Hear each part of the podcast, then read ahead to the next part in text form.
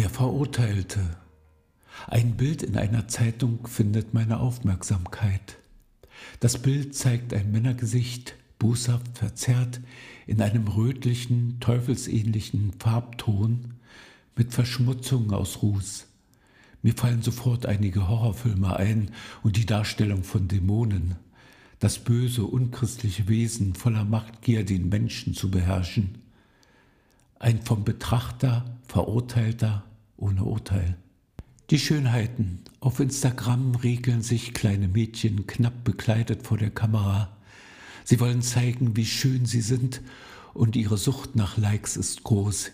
Je mehr Likes, desto besser, denken sie. In ihren Köpfen denken sie Jungen in ihrem Alter, die begehrenswerten Jungs der Schule, vielleicht auch ein Star, schauen sich ihre Videos an. Auf TikTok tanzen sie in ihren Hemdchen zur Musik. Vielleicht werde ich ja entdeckt von einem großen Star und dann werde ich berühmt sein und alle werden sich nach meiner Schönheit verzehren. Eltern, die ihre Kinder vor die Kamera zerren, sie schminken und ihnen schöne Kleidung anziehen, Schmuck umhängen, wofür sie Geld bekommen. Die Kinder, die für das Ego ihrer Eltern arbeiten. Was passiert wohl, wenn ein alter, dicker, schwitzender Mann den Eltern ein großes Geschäft vorschlägt? Viel Geld und Ruhm. Kleidung. Das Bild zeigt in einem armen Land Bäume und Sträucher, die verdeckt sind von alten Kleidungsstücken. Überall liegen sie herum und häufen sich. Alte Kleidung aus den reichen Ländern, die niemand mehr trägt. Ein Tag getragen, dann weggeworfen. Bündel von Kleidung, wo man auch hinschaut, dazwischen spielende Kinder. Da die Kleidungen aus Mischgewebe sind mit viel Polyester, verrotten sie nicht. Der Fluss, der durch das Dorf fließt, staut das Wasser durch die sich bildenden Staudämme.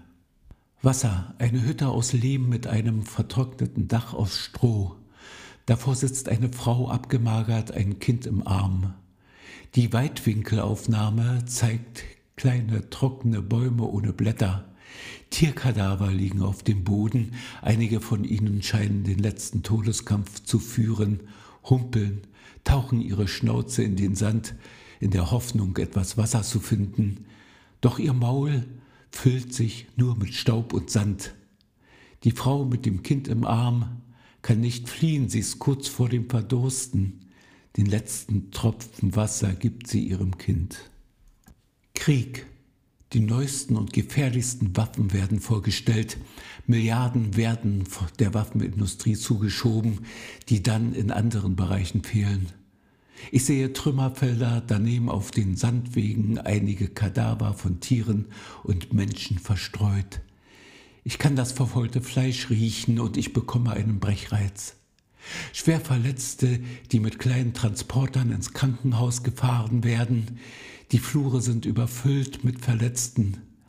Vor dem Krankenhaus in Reihen auf dem Boden liegen Tote, die in Tücher eingewickelt sind. Das nächste Bild in einem U-Bahn-Tunnel zusammengekauerte Familien, die den Raketenangriff abwarten. Dann ein Lebewesen in die Kamera redend, mit machtbesessenem Blick. Wenn ihr nicht macht, was ich will, werdet ihr es bereuen. Die Mafia führt ihre Kämpfe in neuen Dimensionen. Meinung.